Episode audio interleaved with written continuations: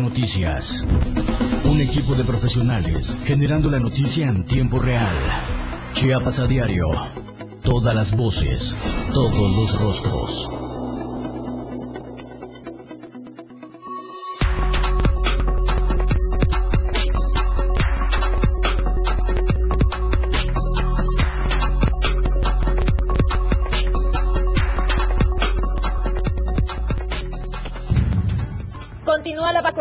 COVID-19 en Chiapas este 15 y 16 de septiembre. Asimismo, arranca la inmunización con la vacuna Pfizer.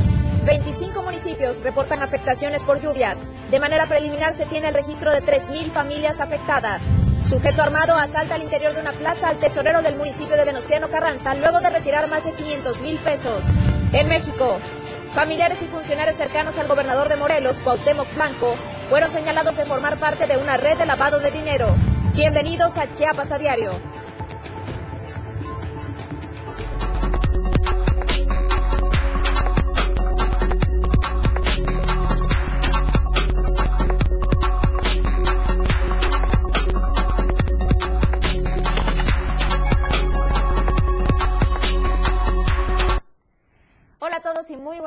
Gracias por sintonizarnos. Esto es Chiapas a Diario, este informativo que se transmite totalmente en vivo desde la Torre Digital y a través de todas las plataformas del Diario de Chiapas. Recuerde, también en la página principal, en diariodechiapas.com, usted puede agregar diagonal radio para escucharnos y vernos las 24 horas del día.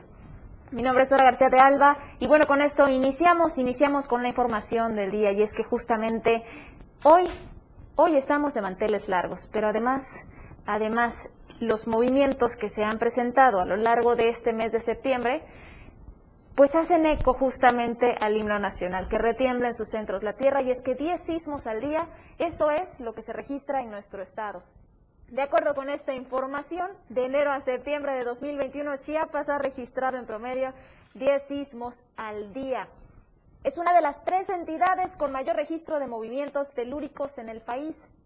Silvia Ramos Hernández, ella es la directora del Instituto de Investigación y Gestión de Riesgos y Cambio Climático de la Universidad de Ciencias y Artes de Chiapas, quien dio a conocer que en Chiapas se registran 2.600 sismos, al menos hasta este momento es lo que ha colocado a la entidad como la tercera más sísmica en lo que va de este año. Y por cierto, en todo el país dijo que se tiene el registro, en lo que va del 2021, de 18.710 movimientos telúricos. El 13.9% se han registrado en Chiapas, donde la primera entidad con más sismos, en este caso es Oaxaca, que es el estado que registra 6.949, mientras que el segundo lugar lo tiene Guerrero con 3.116. El último sismo que se ha registrado en Chiapas, hay que recordarlo, fue apenas el día de el día 13 de septiembre, iniciando la semana, a las 15 con 38 horas, tuvo como epicentro el suroeste de Pichucalco y una magnitud de 3.9 grados. Y por si fuera poco, además de los sismos, también tenemos el problema de las fuertes lluvias, las recientes.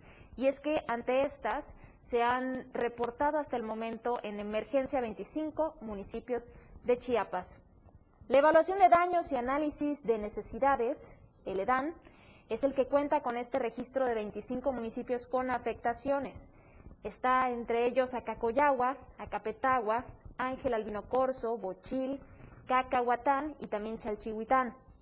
Tenemos también el bosque Escuintla, Huixta, Huixtla, Ixhuatán, Ixtapangajoya, Mapastepec, Motocintla, Ocosingo, Pichucalco, Pijijiapan, Rayón, Simojovel, Solosuchiapa, Tapachula, Tapalapa, Tecpatán, Unión Juárez, Venociano Carranza y Villa Comaltitlán. Estos son los 25 municipios que se han visto más afectados por las lluvias. Por cierto, en, de manera preliminar se tiene el registro de 3.725 familias afectadas por estos encharcamientos en sus viviendas. Y hay un estimado también de 1.813 familias afectadas por estar en comunidades que han quedado totalmente incomunicadas. En cuanto a las vías de comunicación, justamente, se afectaron 62 tramos carreteros entre urbanos y rurales. Quedaron destruidos 41 más. Y en el sector educativo se tiene registro también de una escuela. Una escuela de nueva cuenta fue afectada, tres colapsadas y una quedó inhabitable. En Cantón Chiquihuite, en el municipio de Unión Juárez, se realizó rescate de dos personas, usted recordará que ayer se lo comentamos, sin embargo, Estas personas quedaron atrapadas dentro de sus viviendas por un deslizamiento de ladera. Una de ellas fue rescatada con vida y lamentablemente la segunda, del sexo masculino de 20 años de edad, lamentablemente la encontraron sin signos vitales. Hubo tres centros turísticos que presentaron daños por mar de fondo, entre ellos Puerto Chiapas, Puerto Arista y Chocohuital. Y como parte de las acciones inmediatas, el Sistema Estatal de Protección Civil realizó una evaluación de daños, entregó ayuda humanitaria en diferentes regiones y también activó un refugio temporal en Villa Comaltitlán. Además, desplegó maquinaria pesada para la liberación de tramos carreteros en por lo menos nueve puntos. Tenemos del primero al 13 de septiembre que en la entidad se ha generado una lámina de lluvia promedio de 170 milímetros. Este es el 46.7% de la lluvia media del mes. La Comisión Nacional del Agua, es decir, la CONAGUA, informó que estas lluvias por lo menos no sobrepasaron el umbral histórico y por lo anterior, el Consejo Estatal acordó atender los, los daños con recursos estatales y emitir esta declaratoria estatal de emergencia y desastre para determinar las acciones a ejecutarse. En este mismo sentido, el gobierno ya comenzó con estas acciones para apoyar a la población más vulnerable y es que atiende justamente a estos grupos que fueron afectados por las lluvias. Derivado del, pasado, del paso del sistema de baja presión y estas ondas tropicales, la 27 y la 29 por la entidad, se llevó a cabo la sesión extraordinaria del Consejo Estatal de Protección Civil para la presentación y atención de estas afectaciones por parte de los tres órdenes de gobierno. En esta evaluación de daños y análisis de necesidades se le dan se cuenta con el registro de estos 25 municipios que le habíamos comentado hace unos minutos de manera preliminar. Le recuerdo, fueron 3.725 familias que fueron afectadas y 1.813 más que están incomunicadas. Y sobre las vías de comunicación, una vez más le reitero, se afectaron 62 tramos carreteros. Esta es la información y por esta razón es que han comenzado, eh, han comenzado desde los tres niveles a trabajar para hacerles llegar ayuda y recursos justamente a todos estos grupos. Son recursos estatales, se emitió también esta declaratoria estatal de emergencia y desastre para determinar estas acciones ejecutarse.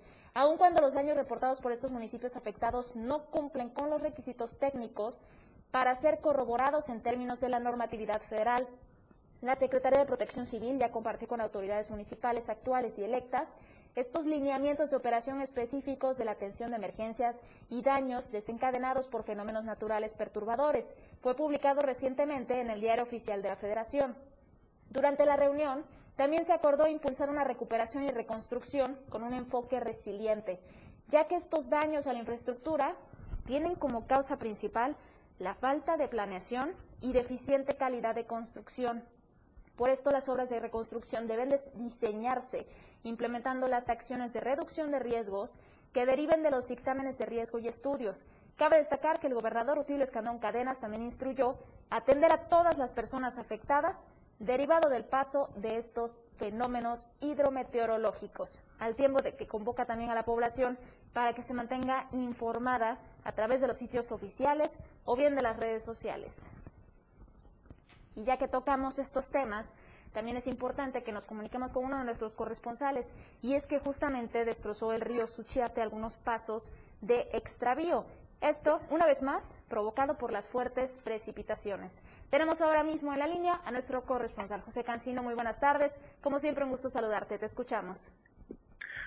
Dora, buenas tardes. El gusto en saludar es mío y como bien lo citas, el río Suchiate fue otro de los puntos complicados durante estas torrenciales lluvias que se han presentado en los últimos días y es que bueno, la vertiente de este afluente que divide a México y Guatemala alcanzó más de 60 metros a lo ancho de su pues ruta normal que conduce desde la montaña de Chiapas hasta el Océano Pacífico. Esta situación derivó eh, evidentemente en el destrozo de varios caminos ya pavimentados por los mismos balseros y tricicleros de las comunidades aledañas a este río Suchiate y también provocó que grandes arbustos y prados por la, de la parte alta, incluso desde territorio guatemalteco hasta territorio mexicano. Hasta el momento la situación es que varios caminos están incomunicados en este sector, caminos de extravío, caminos irregulares por donde a diario pasan mercancías y personas de Guatemala hacia México. Y también esto pues ha dejado inactividad irregular en este paso denominado Talismán, el Carmen, por donde cientos de familias que dependen de esta actividad pues han quedado paradas debido a estos destrozos que ha provocado las lluvias, la fuerte precipitación pluvial y por supuesto enormes rocas que fueron arrastradas por la corriente pluvial desde la montaña, como decimos, de Chiapas hasta la parte baja de este municipio como Tuxtla Chico, también frontera Hidalgo, Suchiate y eh, Metapa de Domínguez. La situación al momento, el afluente sigue pues con bastante eh, dificultad para poder ser cruzado por las personas, por lo que se está evitando este tipo de situaciones y también el exhorto de las autoridades de protección civil es evitar ingresar a este afluente que en estos momentos pues presenta corriente fuerte. Se prevé que en las próximas horas, Dora Auditorio, haya lluvias intensas para la región Soconusco también, por lo que se considera que el caudal del río Suchiate aumente en las próximas horas, pero por lo pronto sigue accidentado el paso para personas en estos pasos irregulares y solo se puede hacer por la vía legal, que son los puertos de Talismán y de Ciudad Hidalgo, para que las personas puedan cruzar y para que las mercancías que por años han violado eh, filtros sanitarios y aduanales, pues en esta ocasión no lo pueden efectuar debido a la fuerte corriente del río Suchiat. Dora, el reporte. Muchas gracias por esta información y también por las imágenes, José Cancino. Y es que efectivamente se trata de estas vialidades que son irregulares, creadas por la misma población, por esta necesidad también de movilizarse. Sin embargo, hay que tener muchas precauciones. Como vimos en las imágenes, es impresionante en estos momentos la fuerza que tiene este río, el río Suchiate. Y podría ocurrir alguna desgracia si se insistiera por tomar una de estas vialidades. En fin, vamos a pasar también a otros temas y ya que estamos en este mismo punto, en la zona fronteriza, se ha habilitado un albergue justamente para los migrantes ante la llegada de tantos haitianos a nuestro, a, nuestro estado. Allá en Ocosocuautla es donde aperturaron este albergue. Tras esta llegada de cientos de migrantes haitianos a este municipio, el ayuntamiento habilitó el auditorio municipal. Ahí se podrán albergar a los extranjeros. Sin embargo, solamente se acercaron ocho familias a este espacio. Frisnel, en este caso, es un migrante originario del norte de Haití que dijo que no quieren descansar en este lugar porque lo que ellos quieren realmente es avanzar al estado de Veracruz para poder llegar justamente al norte del país. El paso de los migrantes por Ocosocuautla se trata de una ruta que se reactivó ante estos despliegues que ha tenido en los últimos días los elementos del Instituto Nacional de Migración y también de la Guardia Nacional de la Costa Chiapas.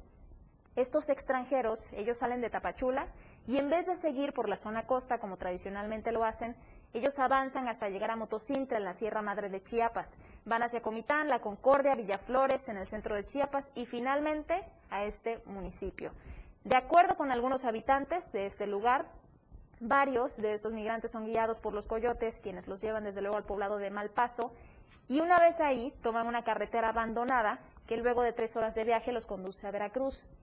Algunos de estos migrantes prefieren ocupar el transporte público, el de Coita hacia Malpaso, es una ruta mayormente solicitada desde hace dos semanas y también por esta misma razón es que se ha prestado a que los que ofrecen este servicio de transporte aprovechen la oportunidad y la convierten hasta como un negocio. Por lo pronto en Ocosocuautla ya habilitaron un albergue para migrantes haitianos. Repito, esto es justamente en el auditorio municipal de Ocosocuautla. Y bueno, pasando antes de irnos a un corte, nada más quiero comentarles lo siguiente, es la acción de un joven que está ofreciendo viajes gratis a los haitianos. Nos quedamos con esto. Al regreso vamos a darle los detalles acerca de esta información. Recuerde que estamos en estos momentos transmitiendo en vivo a través de todas las plataformas del Diario de Chiapas y por supuesto de la 97.7, la radio del diario. Vamos a un corte y regresamos.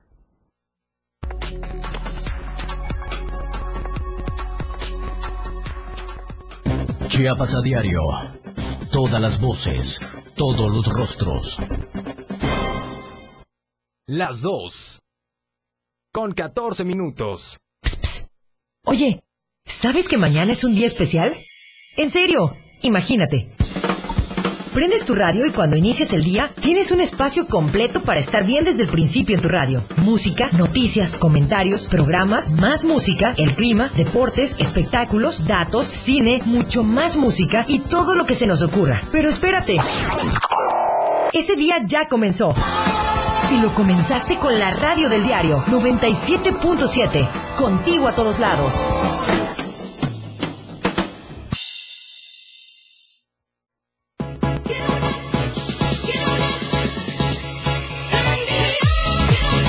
Amigos? Soy Claudio Gómez, DJ Baker, y estás escuchando el 97.7 FM. Acompáñame todos los viernes y sábados en punto de las 9 pm soltando los mejores beats de la música electrónica. Solo por el 97.7 FM. Suelta el beat. Fundación Toledo es una organización enfocada en la educación.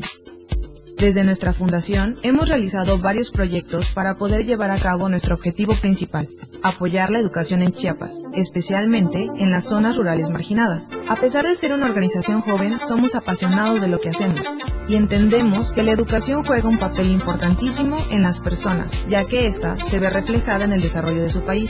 Para conocer más de nosotros, visita nuestras redes sociales en Facebook e Instagram como Fundación Toledo y nuestra página web en www.fundaciontoledo.org. Definitivamente todos hemos escuchado gritos muy mexicanos. Que no le dé pena comprar robado total puesto y en la pachanga ya ni se nota, mami.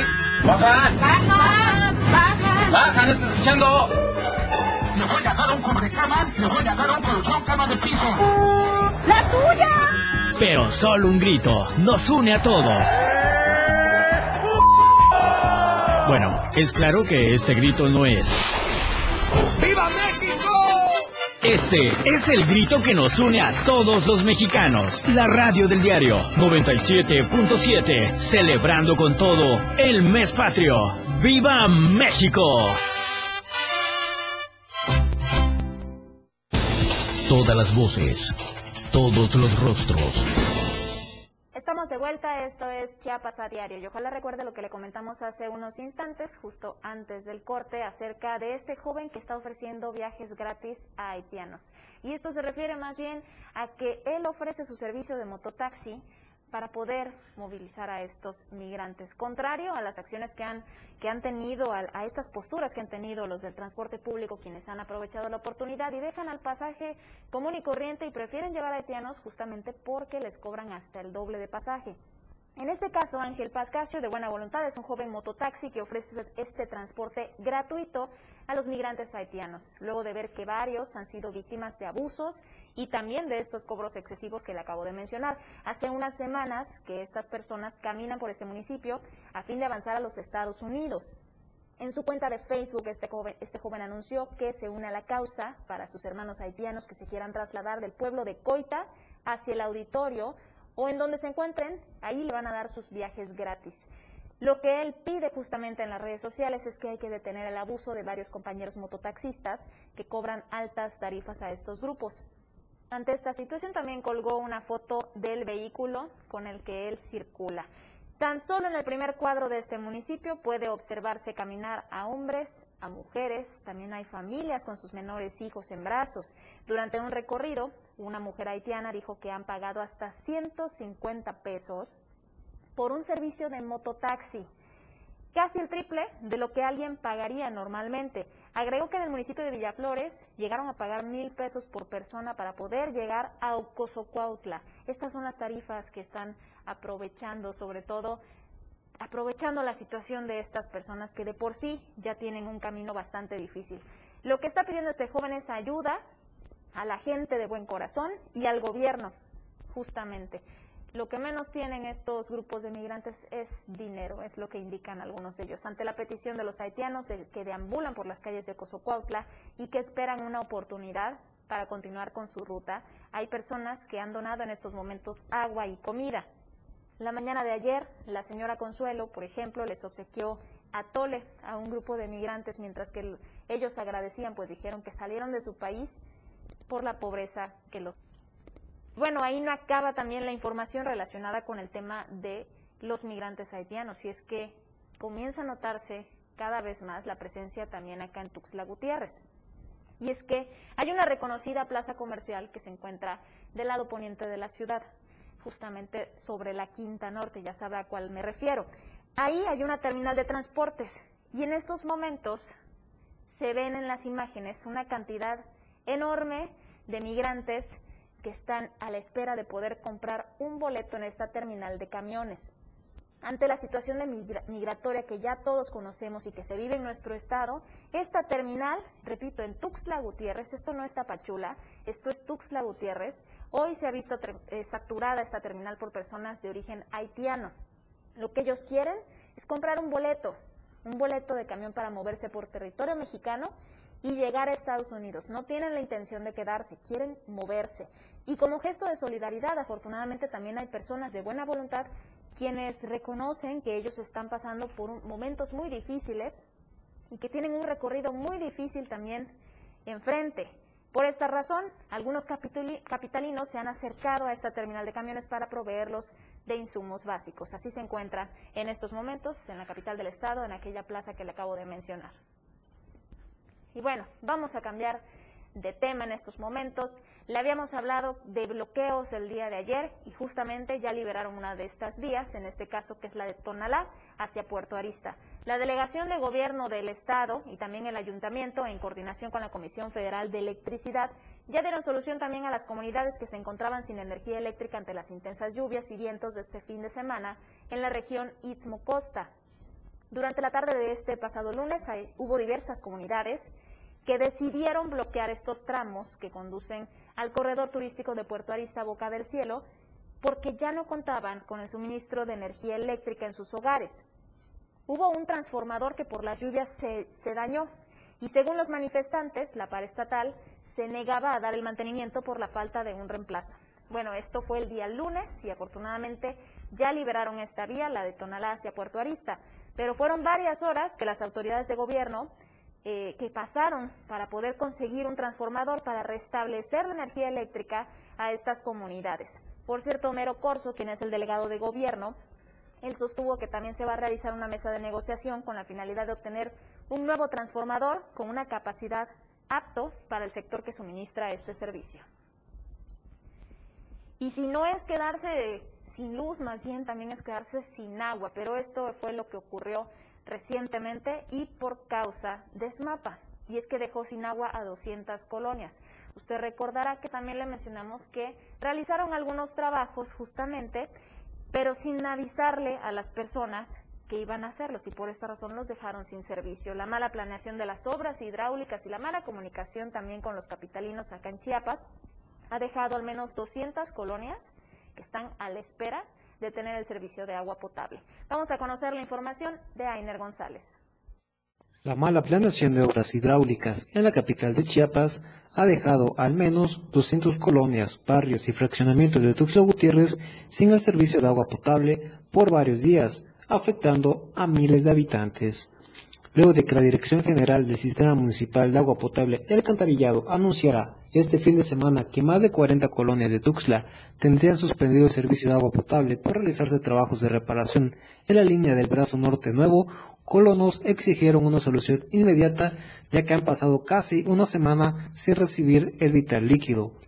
A seis días de iniciar con la reparación de esta fuga de agua en la línea de conducción correspondiente al brazo norte nuevo, el mapa reconoció que transcurrirán 24 horas más para restablecer el servicio de agua potable en alrededor de 200 colonias, barrios y fraccionamientos de la ciudad capital, todas del lado norte, tanto oriente como poniente.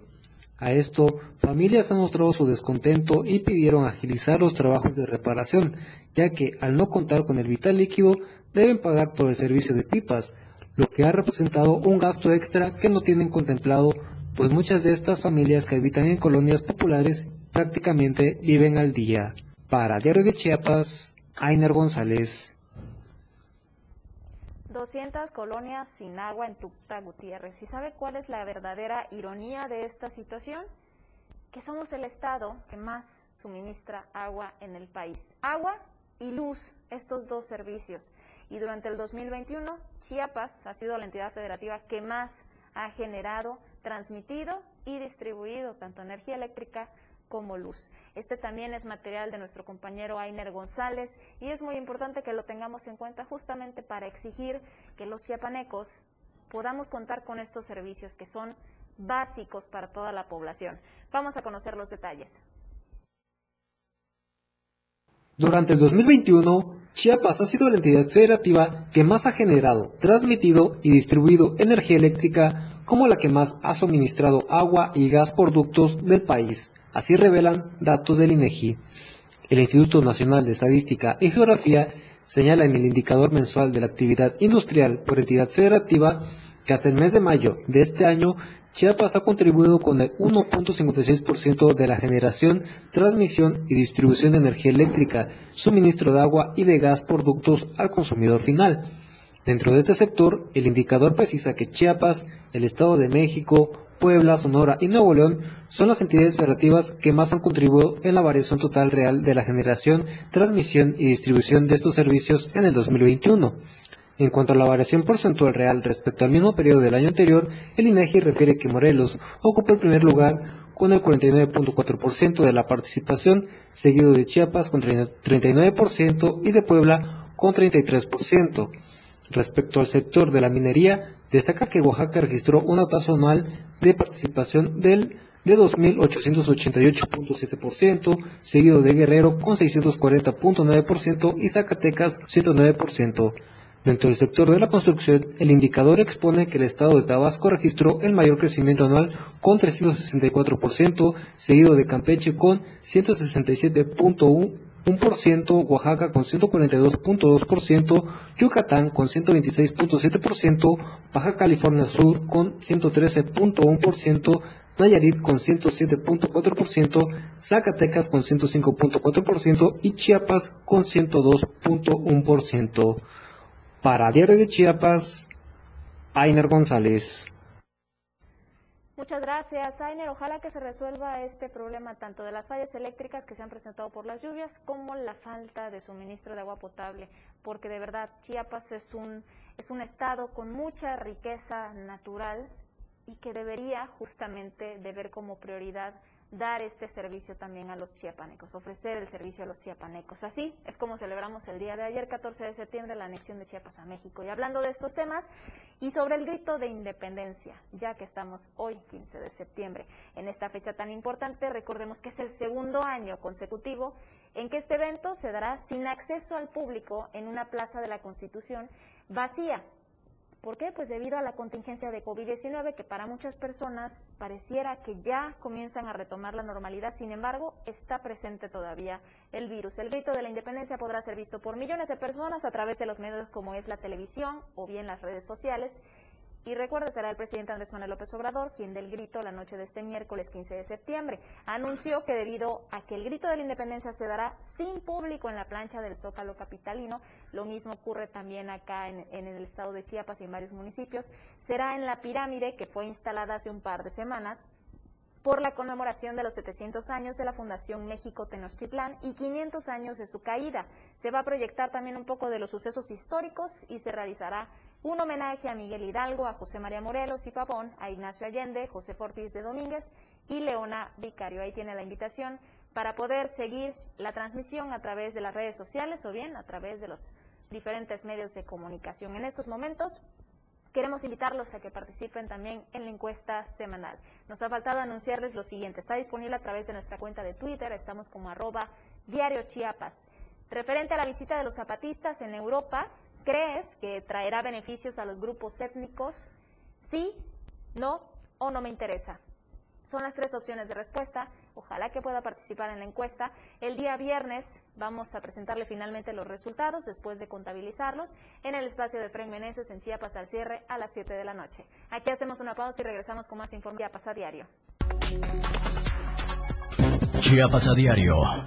Todas las voces, todos los rostros. 97.7. La radio del diario. Más música en tu radio.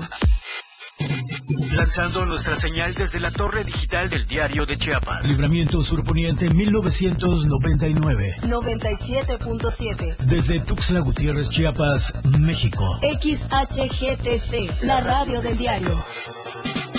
Contacto directo 961-612-2860. Cabina 961-612-2860. Escúchanos también en línea. www.diariodechiapas.com Diagonal Radio. 97.7. La radio del diario. Más música en tu radio. Chiapas es poseedora de una belleza natural sin rival en todo México. Una gran selva, un impresionante cañón, manglares y playas únicas, además de paradisiacas caídas de agua, visten a nuestro estado con el encanto único de la naturaleza. Chiapas es el estado más al sur de México, la última frontera de nuestro país. Aquí, en este rincón, que también fue el último territorio en añadirse a la República, se encuentra un paraíso de bellezas naturales listo para ser explorado. Ven y disfruta lo que Chiapas tiene para ti. 97.7, la radio del diario. Contigo a todos lados. Tuxtla Gutiérrez, el movimiento por las calles comienza. Y la gente busca la ruta más cómoda para llegar a su destino. Y esa ruta está aquí. La radio del diario. Tenemos todo lo que quieres escuchar. Noticias, amplio contenido en programas. Todo lo que quieres escuchar. 97.7. La radio del diario. Contigo a todos lados. 97.7. WhatsApp 961-612-2860. 961-612-2860. La radio del diario. La noticia ahora.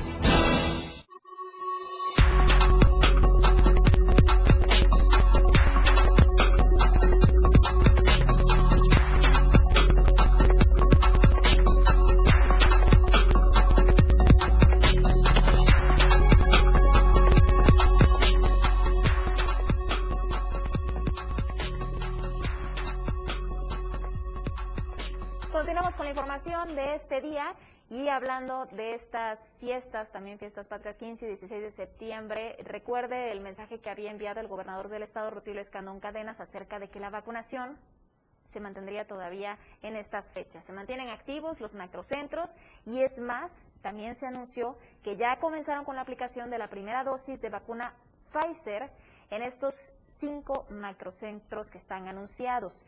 Ah, acerca de esta información, quiero señalarle lo siguiente. También hay personas que requieren todavía la segunda dosis de la marca AstraZeneca y pueden acudir a estos macrocentros a recibirla.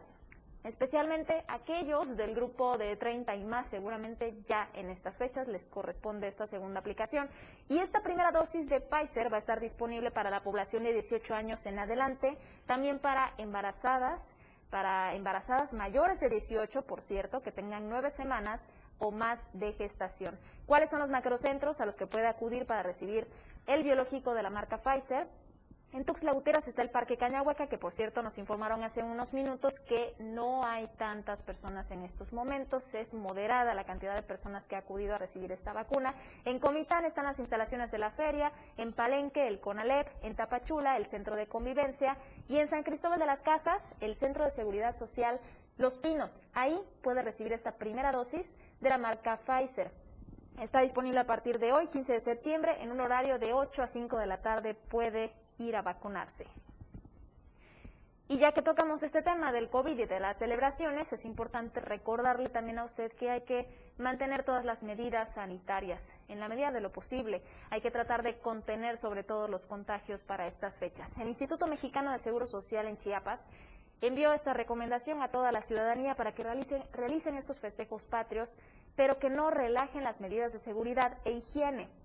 Recuerdo que durante esta tercera ola de la pandemia por COVID-19 es importante quedarnos en casa y no realizar reuniones. Al respecto, Iván Tornel Castillo es el médico de este programa de INS Bienestar y también es el coordinador de traslados en el plan de refuerzo de la vacunación contra COVID-19 en Chiapas. Invito por esta razón a la población a que no bajen la guardia, pues la emergencia se mantiene, sigue vigente. La recomendación principal es fortalecer todas las medidas de protección, como el uso de cubrebocas, eso sí, tapando la nariz y boca, el lavado y desinfección frecuente de las manos, con el uso de, alcohol en gel al menos de un 70%, y mantener la sana distancia de al menos metro y medio entre personas, es lo que dijo el coordinador. Tornel Castillo también aseguró que si bien son fechas de suma importancia para las y los mexicanos, Todavía es momento de acudir, no es momento de acudir o realizar estas reuniones, por lo que pidió seguir los eventos conmemorativos de este 211 aniversario del inicio de la independencia de México a través de las plataformas digitales. Y por último, recalcó la importancia de que sean prudentes los padres y madres de familia y que eviten comprar pirotecnia, ya que en estas fechas se incrementan los accidentes por quemaduras y por consecuencia la atención en las áreas de urgencia de estas unidades médicas del instituto.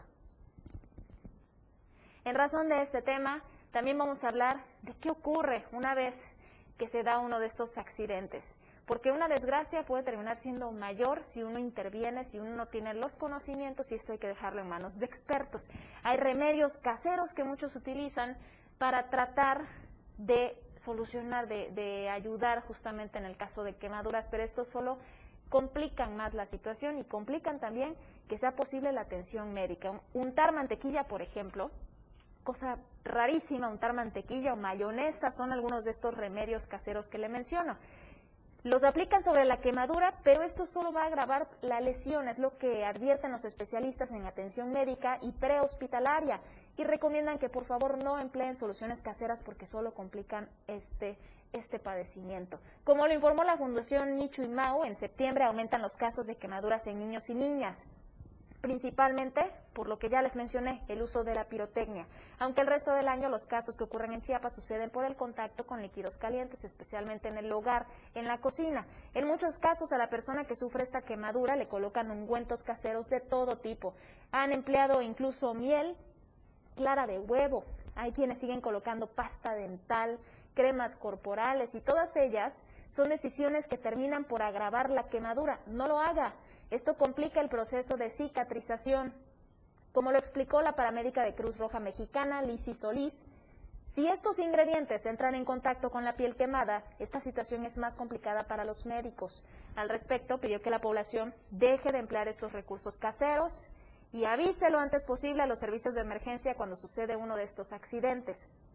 ¿Qué es lo que sí puede hacer si ocurre el accidente? Que esperemos que no sea el caso, pero lo que puede hacer una persona mientras espera a que llegue una ambulancia o que sea atendida por personal capacitado, lo recomendable es mantener la herida hidratada y humectada con agua fría y nada más. No tiene por qué agregarle ninguno de estos remedios caseros y si pueden colocar apósitos o gasas, estas deben estar limpias y la herida debidamente hidratada para que no se peguen a la piel. Estamos hablando de gasas, vendas, todo aquello que vayan a colocar encima de la herida. Esto debe estar completamente limpia y la herida, sobre todo, hidratada, únicamente agua. Tome esta recomendación en cuenta, por favor. Y bueno, vamos a hablar de otros temas y es que increíble lo que sucedió con relación a los recursos del Ayuntamiento de Venustiano Carranza y es que asaltaron justamente al tesorero acá en la capital chiapaneca, en una plaza, en una plaza comercial. Este sujeto armado llevó una escuadra y asaltó al interior de la Plaza Ámbar al tesorero del municipio de Venustiano Carranza, de nombre Guillermo N. Este había retirado 505.350 pesos de la sucursal bancaria Bancomer, que está ubicada al interior de este sitio. Los hechos ocurrieron a plena luz del día, a las 15 horas con 30 minutos de este mar. Sujeto vestido de negro después de despojar de esta fuerte cantidad de dinero al empleado de gobierno, se dio a la fuga a bordo de un vehículo Atos de color café y sin placas de circulación con rumbo al poniente de la ciudad, mientras que este agraviado acompañado de dos personas más se dirigieron a la Fiscalía del Estado para interponer una demanda correspondiente en contra de los que resulten responsables. Por esto, por esta situación, pues se han quedado sin la nómina en el municipio de Venustiano Carranza. Y bueno, vamos a pasar a otros temas. Los accidentes también están a la orden del día y en este caso le tocó desafortunadamente a una persona que estaba bajo los efectos del alcohol. Falleció la tarde de este martes este sujeto tras ser atropellado por una pipa de agua sobre una de las calles de la colonia Patria Nueva, acá en Tuxtla Gutiérrez. Este fatal accidente también ocurrió a plena luz del día a las 4 de la tarde en la calle Cipres Oriente y avenida Liquidamba. Según las primeras versiones en este lugar, el hombre de nombre Samuel N, de 48 años de edad, iba caminando sobre la calle. En ese momento pasó la pipa que transportaba agua de la empresa Paso Limón, no lo alcanzó a ver y provocó que le pasara encima. Perdió la vida.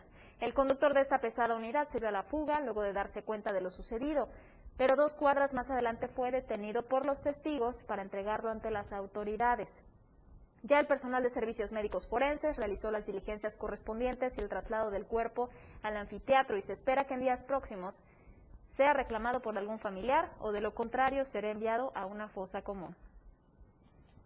Y bueno, mientras tanto allá en Tonalá hubo una búsqueda exhaustiva justamente para hallar a una persona de oficio pescador. El día de ayer se informó que una lancha con tres tripulantes volcó.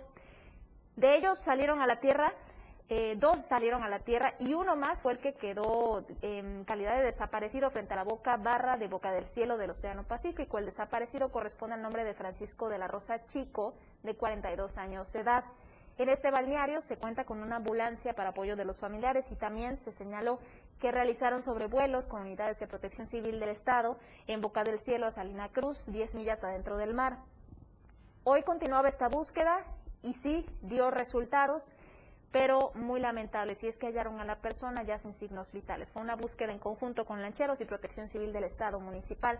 José Rivera Martínez es el secretario de Protección Civil e informó que ya fue localizado el cuerpo sin vida de Francisco, de 42 años de edad, originario de la Barra, se encontraba desaparecido desde este lunes 13 de septiembre.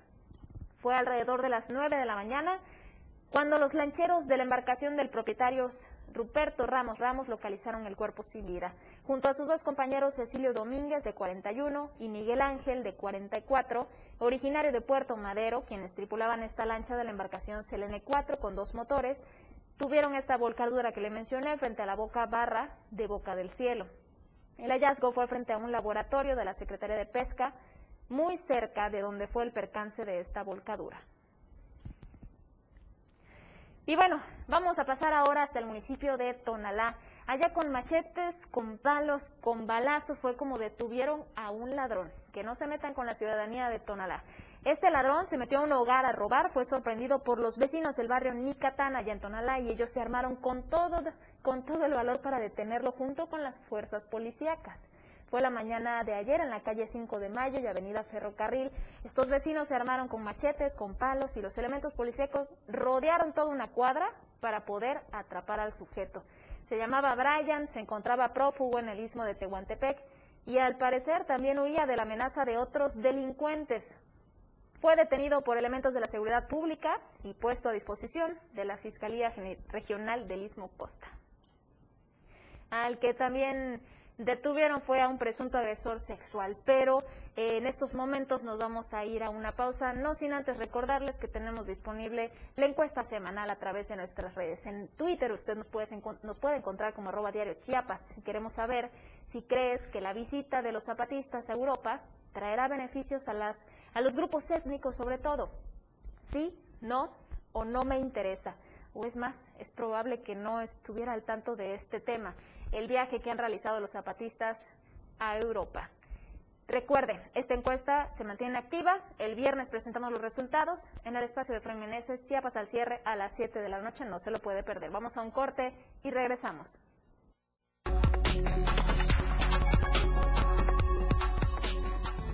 La noticia al momento. Hola, corazón santo. ¡Ella! Sí, está bien, mira. Hola, corazón santo, te saluda Diego Morales, el patrón, y queremos agradecer a todos nuestros fans. ¡Ay, ay, ya! ¡Ay, ya! Ponte serio, vamos a grabar. Ok, vamos, en tres, en dos. Esto se jodió, la vecina no sé qué le dio, el vecino no sé qué prendió, a la gente no sé qué le dio, pero... ¡Ah! Hola, corazón santo, te saluda Diego Morales, el patrón. Y la maja. Ajá. Y queremos agradecer a todos nuestros fans por escucharnos de lunes a viernes. Después de todo, a las 6 de la tarde. Sí, sí, sí, entrevistas, temas de interés. Un chisme y por supuesto con la mejor música. Ajá, pero solo aquí en la radio del diario 97.7. ¡No te lo pierdas! Cosita Santa. Bye bye. Me dijeron que en 40 segundos tenía que invitarte a que escuches la lista de éxitos. Y bueno, ya me quedan 30. Acá escucharás los mejores éxitos del momento, propuestas musicales, entrevistas y sobre todo sabrás quiénes ocupan los 10 primeros lugares dentro de la lista de popularidad. La lista de éxitos, escúchala todos los sábados de 1 a 2 de la tarde por la radio del diario 97.7. Por cierto, soy Juan Cárdenas y ya estás invitado. Ya, ya terminé. Ya, es todo. Bueno, bye. Adiós.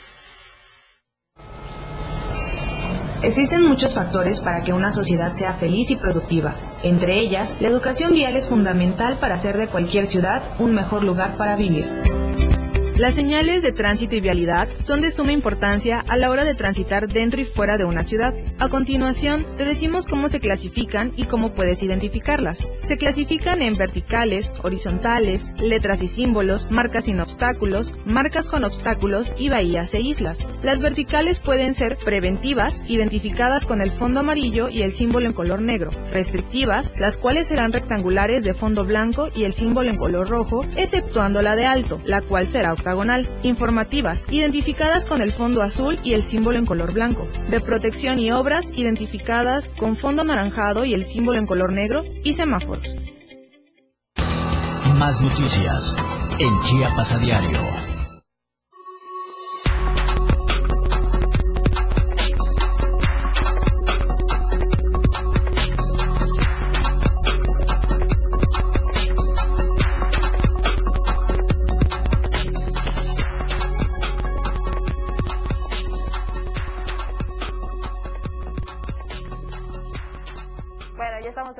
En Chiapas a diario. Antes del corte les que les había mencionado sobre este presunto agresor que lo hicieron desfilar por las calles. La mañana de este miércoles, los habitantes del barrio Héctor Albores, ellos presentaron ante las calles de Ocosingo a un presunto agresor sexual de nombre Manuel y aparentemente esta persona la señalaron de violar a una menor. Sobre esto también hemos decidido limitarnos con algunas imágenes porque son excesivamente fuertes para compartirlas al público. Y es que la familia de la víctima narró que el pasado lunes salió por la tarde a comprar un dulce. Esta niña de apenas siete años, bueno, disculpe, estoy asumiendo que es una, que es una, es un menor, es un, es una menor, efectivamente. Y bueno, al no regresar, los familiares decidieron buscarla, pero fue hasta el día martes que lograron localizarla. Esta menor no podía caminar, imagínese la, situación, decidieron llevarla al médico y en ese momento señaló a este sujeto. La menor de edad señaló a este sujeto. Por esta razón lo hicieron desfilar por las calles de Ocosingo. Y es que fue expuesto ante todo Ocosingo. Y bueno, ahí están las imágenes que le mostramos brevemente, de manera muy limitada porque también hay que ver si no es el si es el primer caso o han habido más, si surge también alguna otra denuncia a raíz de esto. Fue expuesto ante todo el municipio para que los padres de familia tengan cuidado de este sujeto y finalmente lo amarraron en el Parque Central. Los elementos de la Policía Municipal y Estatal, así como de la Fiscalía de la Zona Indígena, también tuvieron que intervenir en este, en este hecho. Detuvieron al sujeto y ya fue llevado al Ministerio Público para que rinda sus declaraciones. Bueno, vamos a otra información. Ojalá que este caso hubiese sido un error como el siguiente que le voy a presentar. Y es que se trata de una persona que se llevó un susto y es que remolcaron su vehículo por error. Esto porque una aseguradora comenzó a señalar que esta persona tenía un adeudo. Lo ocurrido fue en el Boulevard La Salle de esta ciudad capital. La aseguradora levantó el vehículo particular por este adeudo y provocó una gran movilización policíaca causando disturbios a los vecinos. Los elementos policíacos arribaron al lugar para recabar datos y entrevistaron al agraviado. Afortunadamente para el propietario solo se trató de un error. Recibió una llamada de la aseguradora sobre este adeudo que le habían remolcado ya su vehículo y finalmente lograron solucionar esta situación. Fue un pequeño error. Mientras tanto, un motociclista sufrió fracturas en una pierna tras ser impactado por un vehículo oficial de migración. Esto al momento que transitaba sobre el libramiento sur-oriente allá en Tapachula. Alrededor de las 8 de la mañana del martes, los automovilistas reportaron este, a este centro de, del C5 esta emergencia. Al lugar acudieron los elementos policíacos como Tránsito del Estado. Ellos abanderaron esta zona del accidente, pasaron alrededor de 40 minutos para que pudieran acudir también los elementos de la Cruz Roja Mexicana y le brindaron los primeros auxilios al conductor de esta motocicleta, el que presentaba probable fractura en la pierna del lado izquierdo y lesiones en diferentes partes del cuerpo y posteriormente, por esta razón, fue trasladado a un nosocomio. En el lugar se encontraba esta unidad, esta motocicleta de la marca Toyota de color blanco. Eh, estaba una unidad del Instituto Nacional de Migración que presentaba daños materiales en la parte frontal. Bueno, vamos a cambiar de tema. Es momento de tocar los temas nacionales, hablando de los gobernadores de Nayarit y también el de Sinaloa. Ellos ya aceptaron la invitación que les hiciera el presidente Andrés Manuel López Obrador. Los detalles los tiene nuestro compañero Luis Carlos Silva, que ahora mismo está en la línea. Muy buenas tardes, como siempre. Es un gusto saludarte, Luis Carlos. Adelante. El gusto es para mí, ahorita gracias. Excelente tarde para ti y mejor festejo de las fiestas patrias para todos. Efectivamente, los gobernadores de Nayarit, Antonio Echeverría y de Sinaloa, Quirino Ordaz, dieron el sí esperado para la cuarta transformación que buscará llevarlos a sus filas de acuerdo a lo que se ha mencionado en las últimas horas.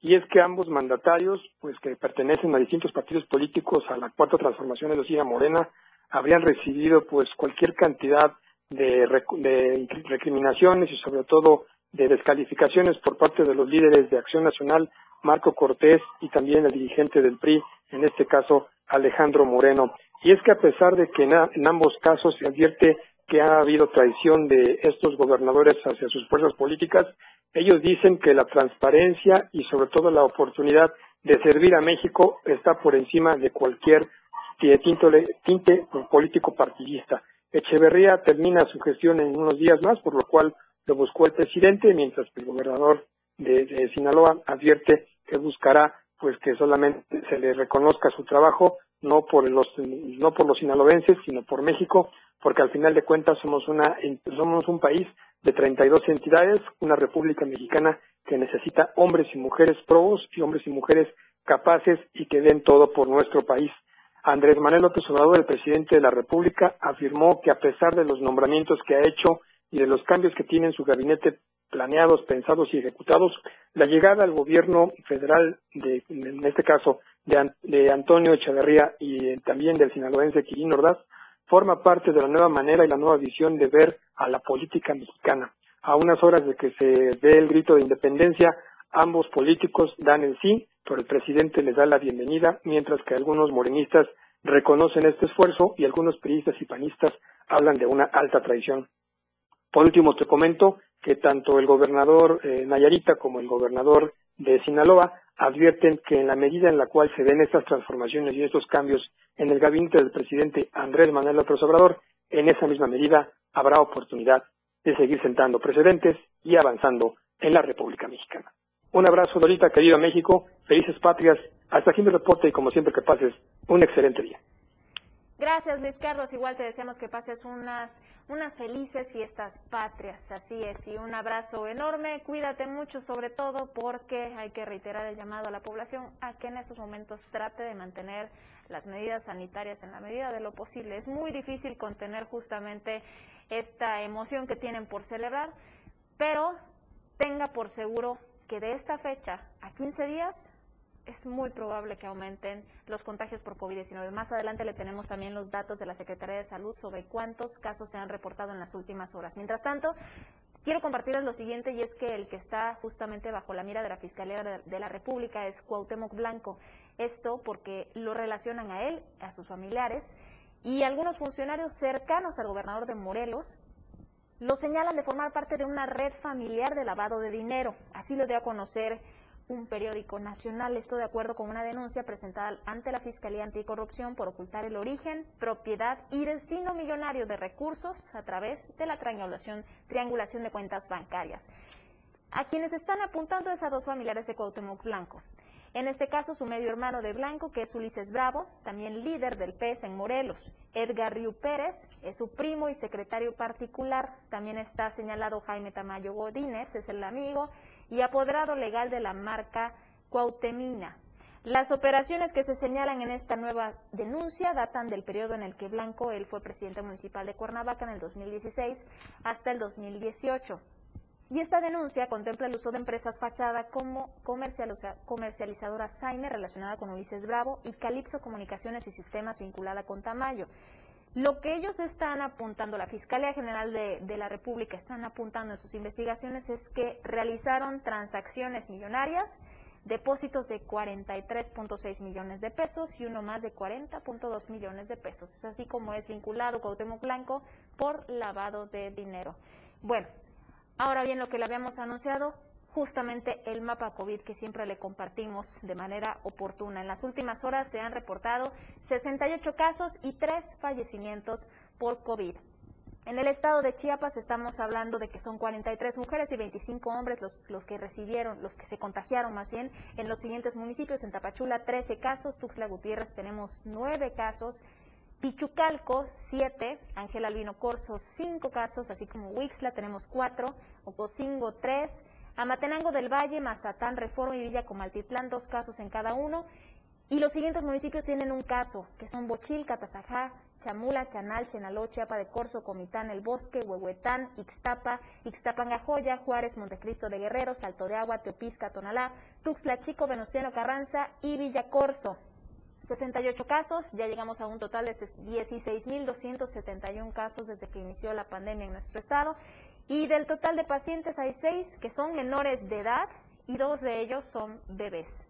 El 15% de los casos presenta además comorbilidades. Esta es la información hasta el día de hoy. Con esto nos despedimos, deseamos que pasen unas felices fiestas, por favor cuídese, cuídese mucho el día de mañana también. Nos vemos en punto de las 2 de la tarde en este espacio de Chiapas a diario.